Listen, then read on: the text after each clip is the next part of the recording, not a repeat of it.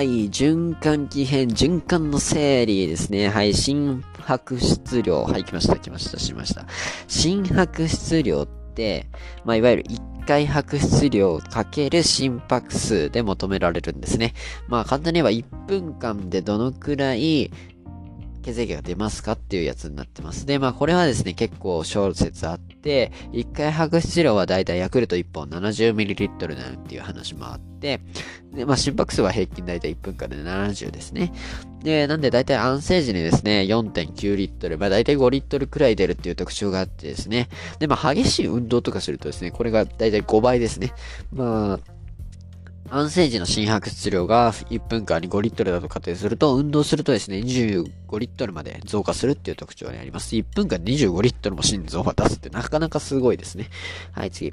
1回拍質量の調節ですね。この心拍質量って、まあ、いわゆる運動したらそれこそ全身に筋肉に、全身の筋肉に酸素が必要になるので、心拍質量を増加させなきゃいけない。一方で、ずっと増加したさせたままじゃなくて、リラックスした時にはそんなに細胞に酸素ととか栄養とかいらなくなるので、心拍質量を抑えたりしなきゃいけないっていう特徴があるわけですね。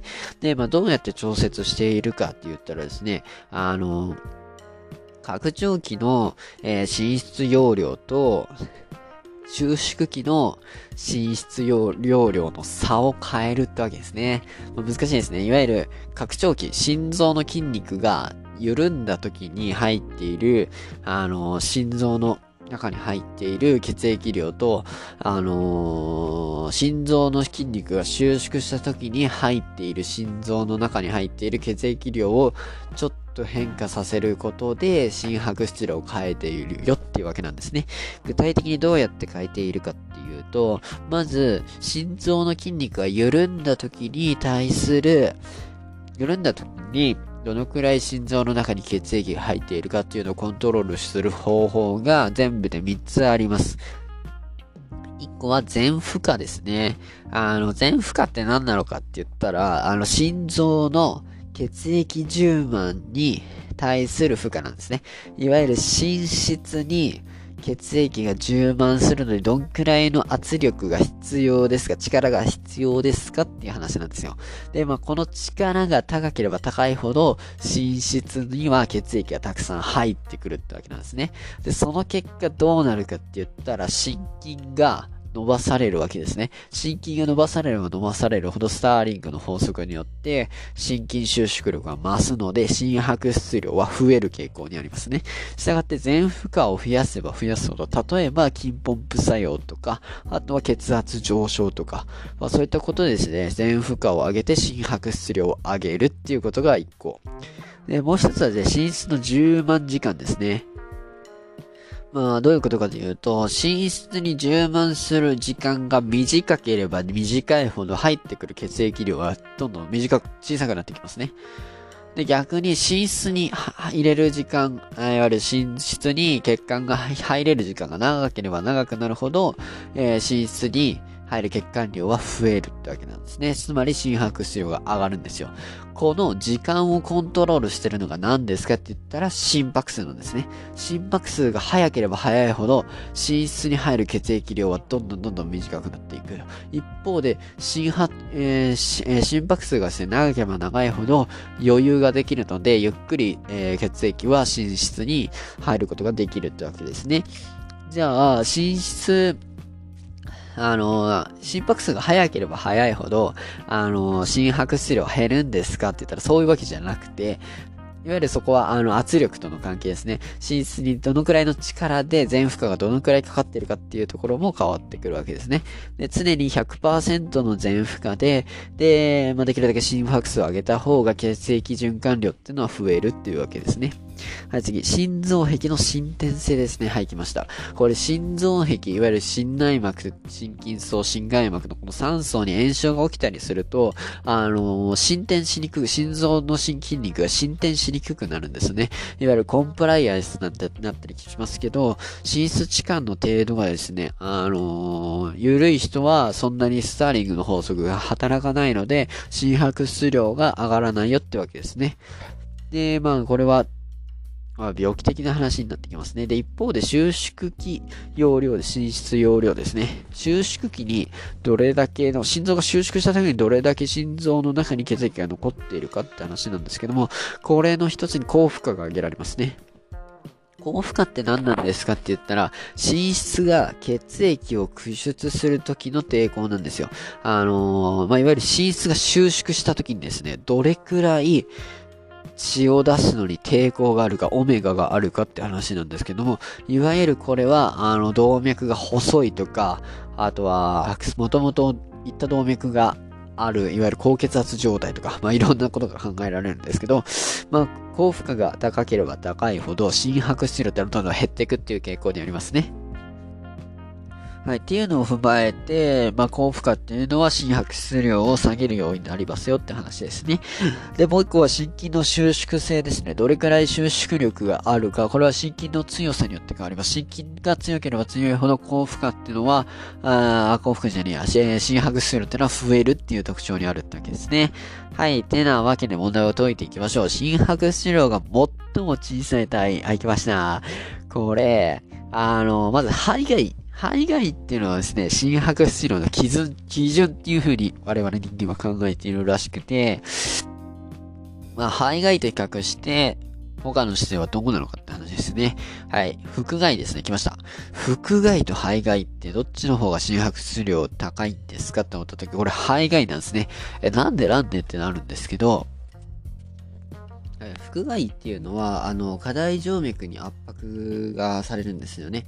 つまり、静脈管流量が低下するっていうわけですね。あの、一回拍質量が減少するってわけです。いわゆる全拍、えー、全負荷っていうのがどんどん下が、下がるってわけですね。あの、腹外っていうのは圧迫によってですね。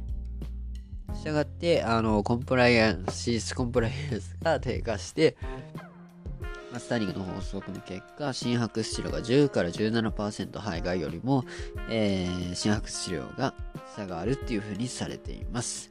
で、右側外、まあ、側外ですね。左側外と右側外は、肺外と同等ですね。心拍質量は。はい、次。リクライニング位。はい、来ました。リクライニング位っていうのはすごくて、とにかく心拍質量が減少するんですね。なんでかってたらもう超リラックスしちゃうせいらしくて。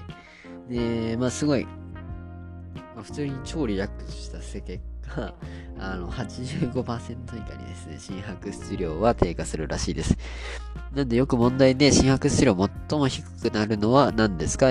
どんな体位ですかって言われたらリクライニング胃が答えられるっていう風になるといいですねって話です。はい、次。えー、心拍数が減少する。心拍数が減少する体の変化と言ったら低体温ですよね。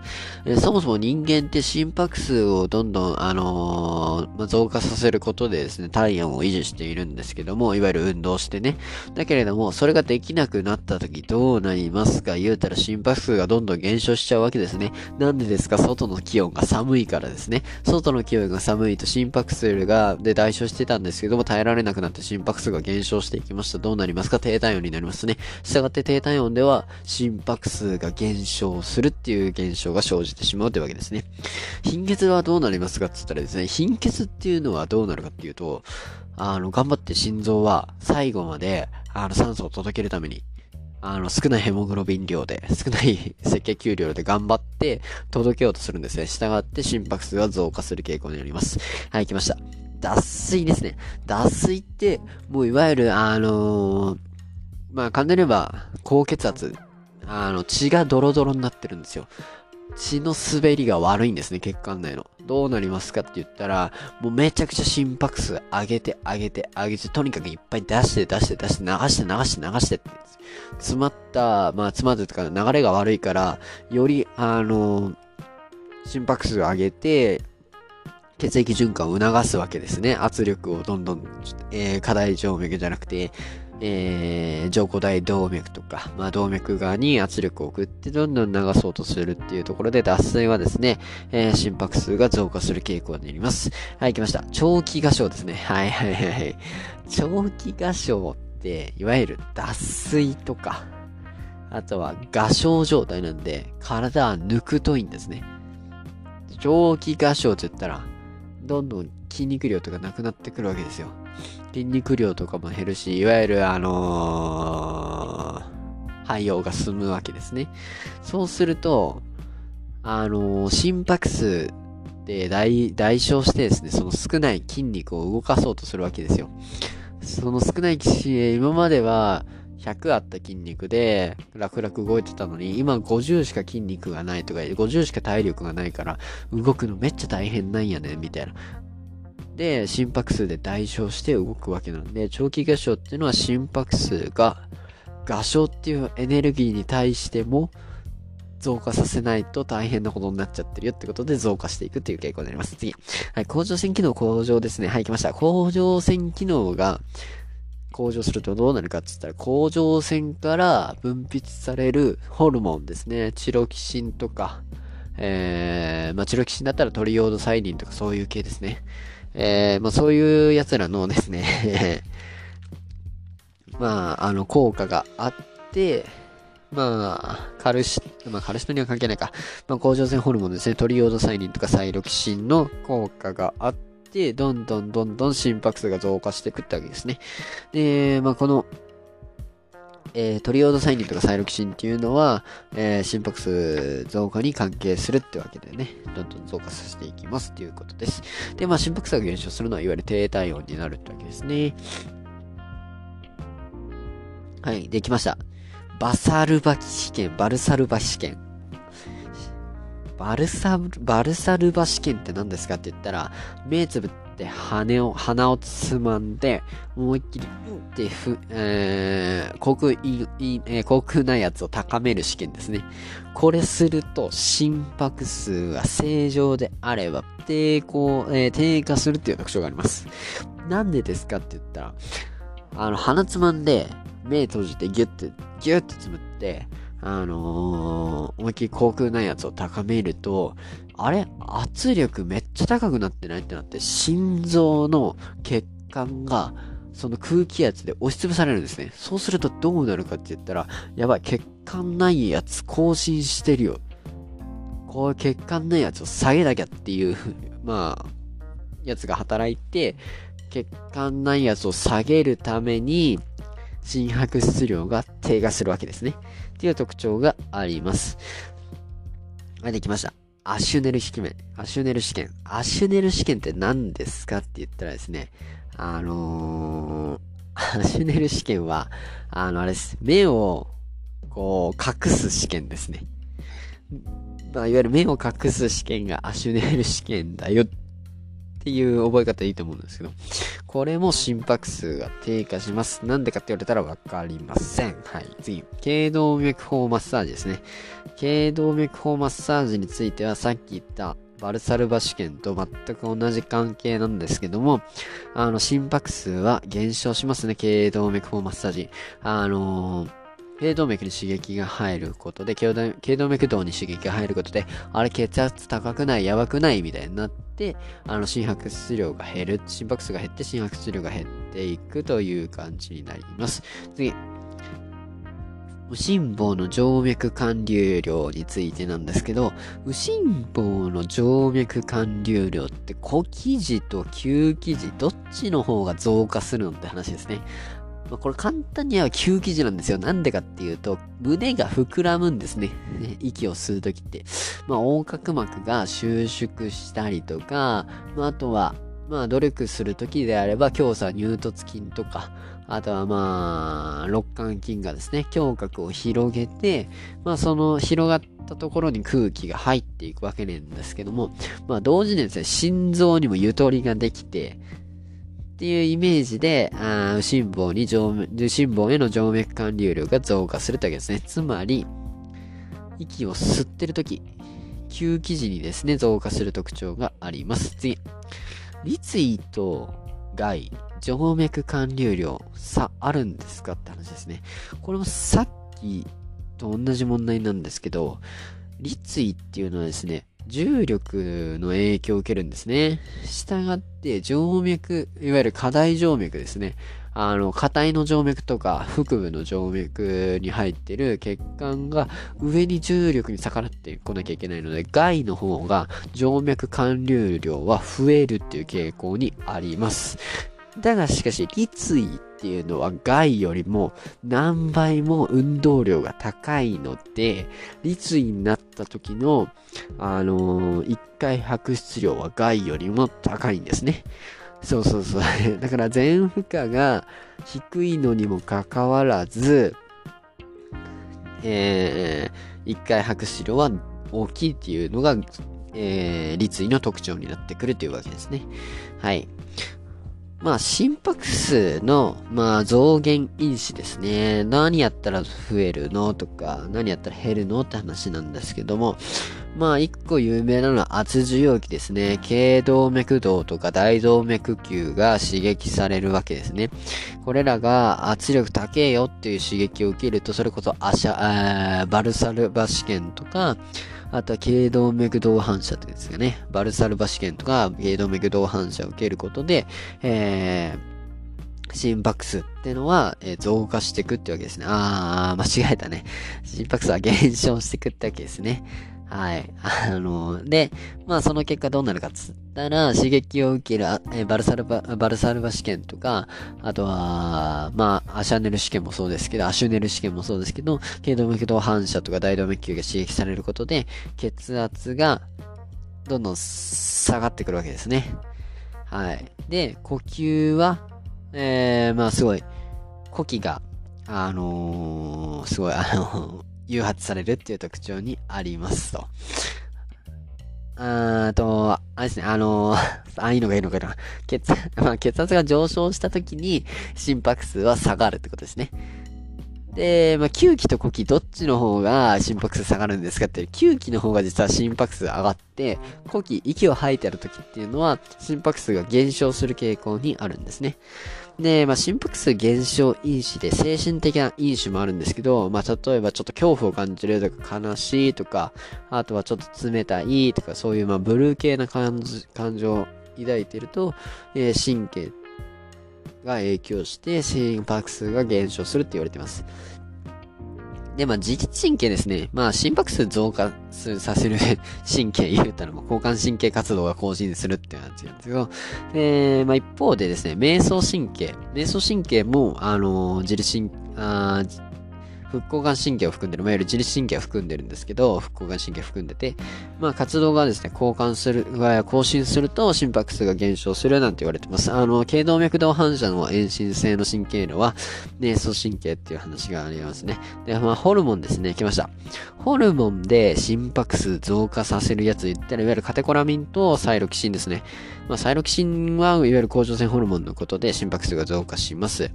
あと、カテコラミンはいわゆるノドルアドレナリンとアドレナリン。まあ、ドーパミンはありますけど、ドーパミンははっきり言って心拍数増加には直接関係しないので、まあ、省いて、ノルアドレナリンとアドレナリンが心拍数増加に関係するというわけですね。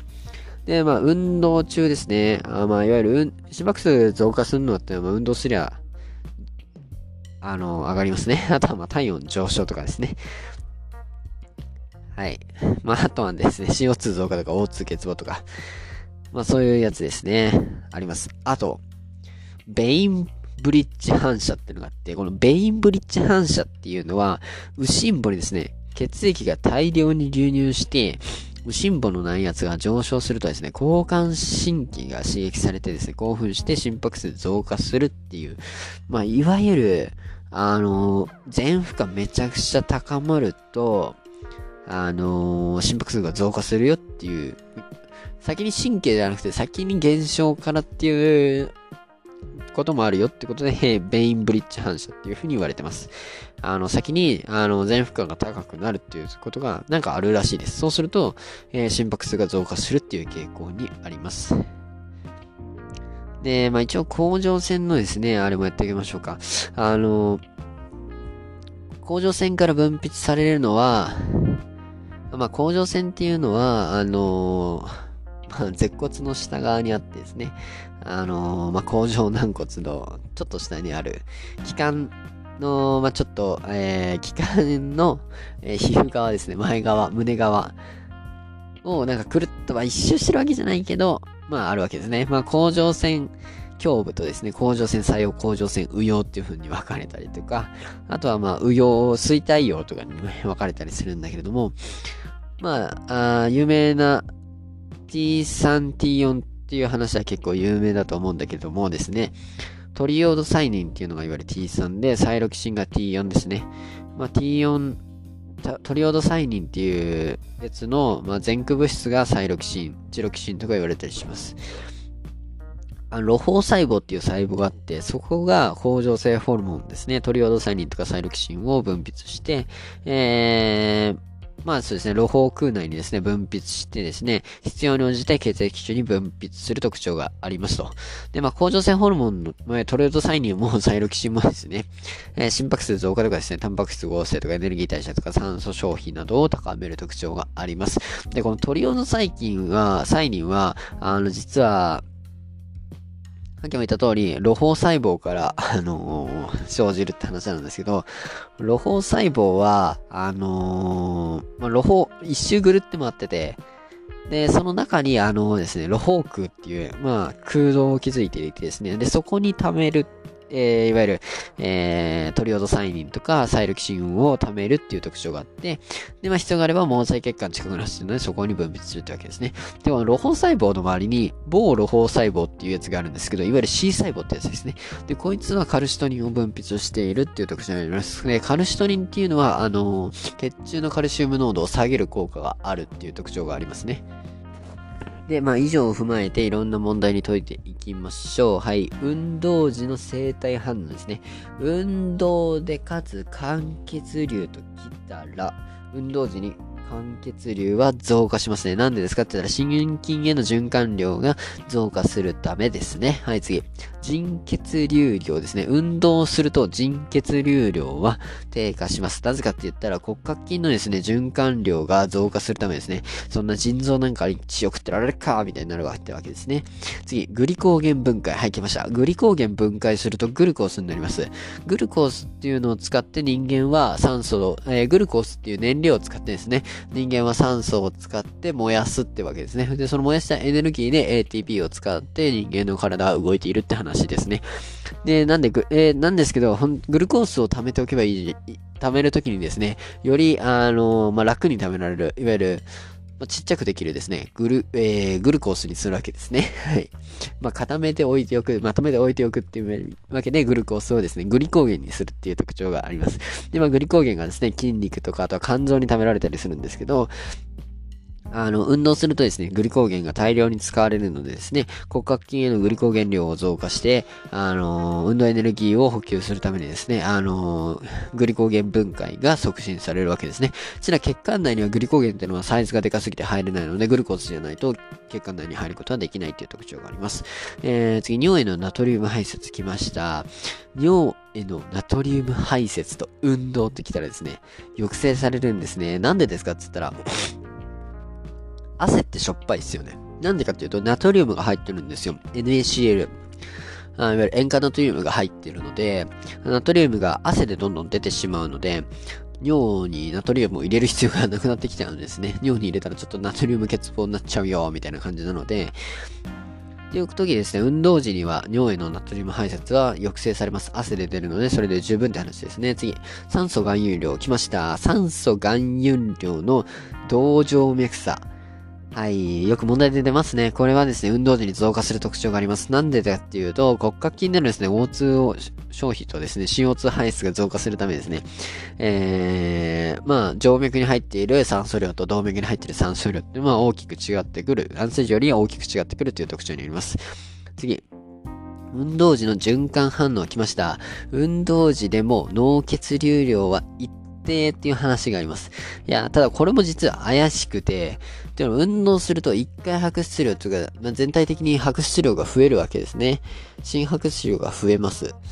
その結果どうなるかって言ったら、分配される量は変わんなくとも、実際の脳血流量は増えている可能性がもう示唆されるっていうなんて話もあるんですけど、まあ、いわゆる脳血流量はですね、安静時も運動量も変化なく一定であるっていう風に言われています。次。腎血流量ですね。さっきも言った通り、運動すると腎血流量は減少する傾向にあるわけですね。次、静脈管流量来ました。静脈管流量は、運動時に増加しますね。なんでかって言ったら、一回白質量じゃなくて白質量が増えるので、えー、心白質量が増えるってことは全身に血液がめちゃくちゃあるわけですから、早く回収しなきゃいけないってことで、静脈の管理量も増えるっていう特徴があります。次。来ました。粉時瞬白質量ですね。1分間に、えー、白出される量、えー、血液量は、えー、運動時に増加する特徴があります。ね、次、骨格筋の血流ですね。骨格筋の血流量もめちゃくちゃ増える特徴がありますと。次。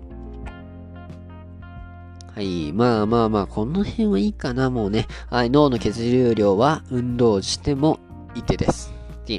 皮膚血流量は運動すると増加します。なんでですかっつったら、あの、汗をかくんですね、皮膚っていうのは。運動すると汗をかいて、放散熱で、えー、体温を下げるっていう仕事があります。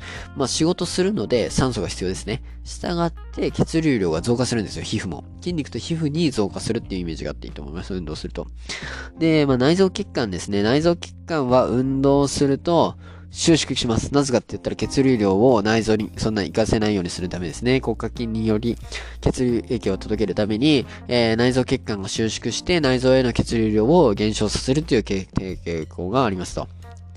一方で内臓血管は収縮するんですけど骨格筋への血管はですね、拡張する効果があるっていう特徴もありますね。運動すると骨格筋への血管は拡張。内臓血管は収縮ですね。はい、次。心臓への静脈管流量ですね。まあ、これもさっき言った通り、全身、えー、全身のですね、循環量が増加するためにですね、心臓への静脈管流量も増加する傾向にありますよっていう話になります。で、まあ、脳血流は一定ですね。はい。運動しても一定になります。はい。間血流。はい、来ました。間血流。この間っていうのは、あの、あれですね。あの、心臓の周りを栄養してる肝動脈ですね。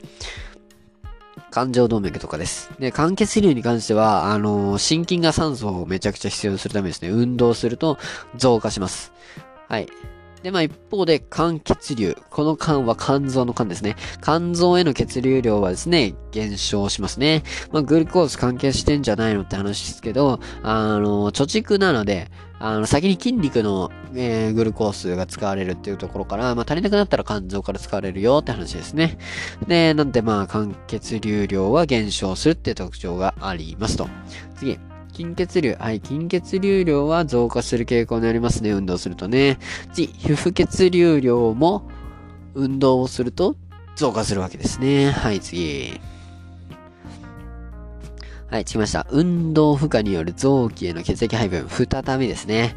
はい、肝血流量。はい、この肝は、心臓の周りを栄養している肝動脈、肝状動脈ですね。右感情動脈と左感情動脈があって、右感情動脈は、えー、高質肝子、左静脈、えー、左感情動脈は、えー、前質肝子とえー、回線子に分かれるという特徴がありますと。で、一方で肝臓血流量は、肝臓への血流量が減少する傾向にあると。で、まあ、腎臓血流量も減少するんですね。で、まあ、脳血流量は一定です。一方で皮膚血流量は増加するっていう傾向にありますと。いうわけですね。で、まあ、まあ、心臓でですね、心臓も、まあ、つまり心臓もですね、運動時の分配量が増加するってわけですね。そんな特徴があったりします。で、まあ、運動するとですね、拡張器血圧は、あの、増加するんですね。いわゆる、膨らんだ時の血圧なので、いわゆる、あの、下、えー、下の血圧ですね。あの、いわゆるみんなが下っていうやつ。この下の血圧も運動すると増加するっていう特徴にありますと。運動負荷により脳血流量はどうなりますか？脳血流量は変化しません。一定です。変化しない。次、運動負荷により皮膚血流量はどうなりますか？はい、増加しますと。消化管ではですね、安静時に比べ、運動時の血流の配分量はどうなりますか？えー、消化管では運動時血流量は減少するってわけですね。はい。運動時の肝血流はどうなりますか？この肝は心臓の周りの肝ですね。肝状動脈、右感情動脈と左感情動脈があるやつは、えー、増加します。動脈動脈量は、動脈量は増加します。一方で、運動時にですね、酸素含有量の動静脈差はどうなりますか？はい、運動時は安静時より増加する傾向にあるわけですね。で、まあ、運動負荷による生理的反応を言うとですね、心拍数が増えるし、呼吸数も増えるし、脈拍数も増えるし、予備呼吸量は減るし、あの、心拍数量増えるし、血圧も高くなるし、脈圧も高くなるし、発汗もするしって感じですね。まあ、ちなみに、あの、皮膚と骨格筋合わせて安静時って 1300ml らしいんですよ。1.3ml。あ、1.3リットル。一方で、運動するですね、21リットルになるらしいです。分配量が。すごいですね、これね。あの、さっき言った通り全体量で運動するとこで約5倍上がるなんて話ですけど、ほとんどが、80%が、あの、皮膚骨格筋に使われて、で、しかも、腎臓とか内臓系のですね、あのー、血流量を減らしてまで、えー、筋とか、あとは皮膚っていうのはですね、あのー、やってるってわけです。あの、血液をね、配分してるってわけです。はい。まあ、あとは血管運動中枢ですね。循環中枢と言ったら、円髄。はい、円髄はですね、あの、絶陰神経からですね、いわゆる頸動脈動のですね、まあ圧力、圧受容器が頸動脈動にはあります。これを絶陰神経からですね、えー、円髄のえー、循環中枢に伝わると。一方で、瞑想神経からですね、大動脈球から、まあ、あのー、情報を得てですね、で、まあ、心臓に関しては、えー、瞑想神経活動をですね、コントロールして心拍数を上げたり下げたりするわけですね。